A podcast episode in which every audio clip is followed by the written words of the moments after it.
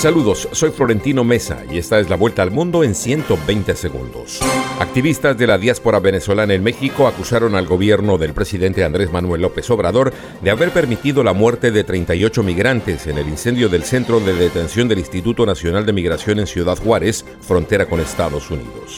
El director del Organismo Internacional de Energía Atómica OIEA Rafael Grossi llegó hoy a la planta nuclear ucraniana de Zaporilla bajo ocupación de las fuerzas rusas y cuya seguridad es fuente de preocupación para la comunidad internacional. Rusia afirmó que abatió un cohete estadounidense de largo alcance, la primera confirmación de que estas municiones fueron entregadas a Ucrania, que considera este tipo de armas cruciales para lanzar una contraofensiva.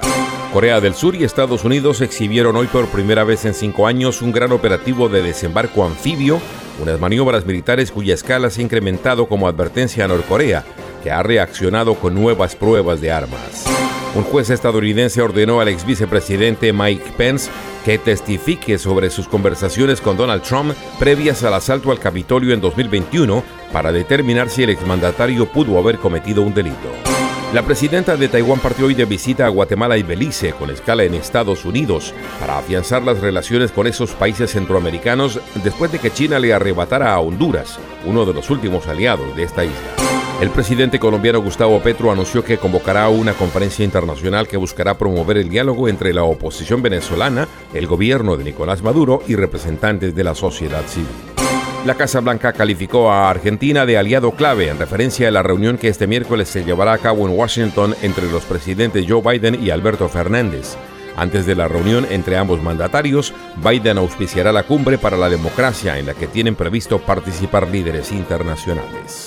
Esta fue la vuelta al mundo en 120 segundos. La tienda express. Llegó la tienda express el más espectacular programa de fidelidad para tenderos y consumidor final. La tienda Express, módulo de mercadeo y radio promocional que se comunica con los tenderos a través de la radio. La tienda Express. Mayores informes en el 315-545-3545. La tienda Express.